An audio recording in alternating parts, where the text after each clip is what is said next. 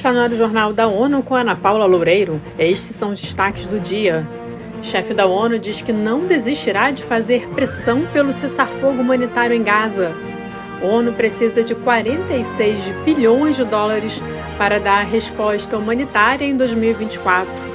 Guterres pede acordo climático decisivo na reta final da COP28 em Dubai. Discursando no Fórum de Doha, no Catar, o secretário-geral da ONU prometeu que não desistirá de apelar a um cessar-fogo humanitário em Gaza. Antônio Guterres acrescentou que a falta de ação do Conselho de Segurança estava minando a credibilidade do órgão. Eleutério Guevani tem mais informações.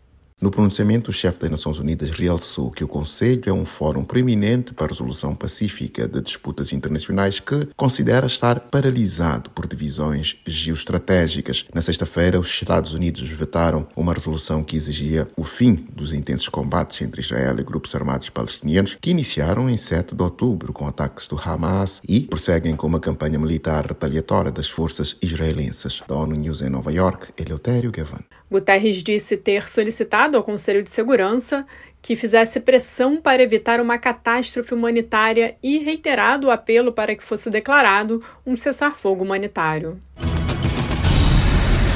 As Nações Unidas lançaram nesta segunda-feira a Visão Global Humanitária para 2024, solicitando 46 bilhões de dólares. There will be 300 million people in need. 300 million people in need across the world in 2024. Falando de Genebra, o subsecretário-geral para os assuntos humanitários, Martin Griffiths, disse que cerca de 300 milhões de pessoas devem precisar de auxílio. As razões incluem conflitos, emergências climáticas e fatores econômicos. O chefe humanitário disse que esse total considerável de afetados é, no entanto, menor que os 363 milhões de pessoas que enfrentam necessidades em 2023. Na COP28, o secretário-geral da ONU, Antônio Guterres, pediu um acordo sobre a eliminação gradual dos combustíveis fósseis. Os detalhes com Mayra Lopes. Ao propor um pacto de solidariedade climática, ele enfatizou a necessidade de os maiores emissores intensificarem seus esforços na redução de emissões, enquanto os países mais desenvolvidos devem apoiar as economias emergentes na agenda climática.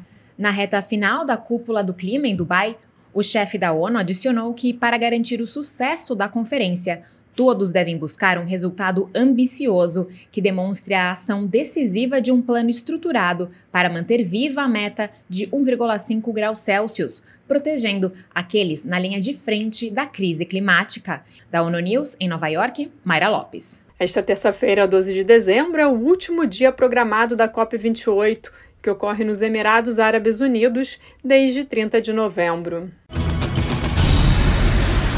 Na abertura do evento de celebração dos 75 anos da Declaração Universal dos Direitos Humanos, nesta segunda-feira, o alto comissário da ONU sobre o tema disse que a atividade serve como um chamado à esperança e um chamado à ação. Os detalhes com Felipe de Carvalho. Para Volker Turk, em um momento de tão pouca solidariedade e tanta divisão, a data deve ser usada para superar a polarização e a energia da declaração deve ser projetada para frente para lidar com um futuro desafiador.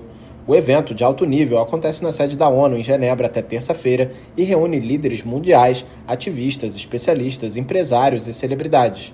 Em seu discurso, Turk fez um apelo para retomar o espírito que levou todos os Estados-membros a adotar a Declaração Universal e a basear as decisões locais, nacionais e globais em todas as áreas políticas no valor intrínseco e igual de cada vida humana.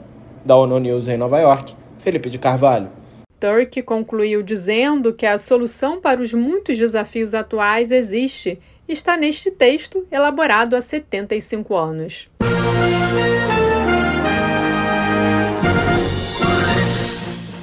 Este foi o Jornal da ONU. Mais informações na nossa página news.n.org/pt e nas nossas redes sociais. Siga a gente no Twitter, arroba ONU News.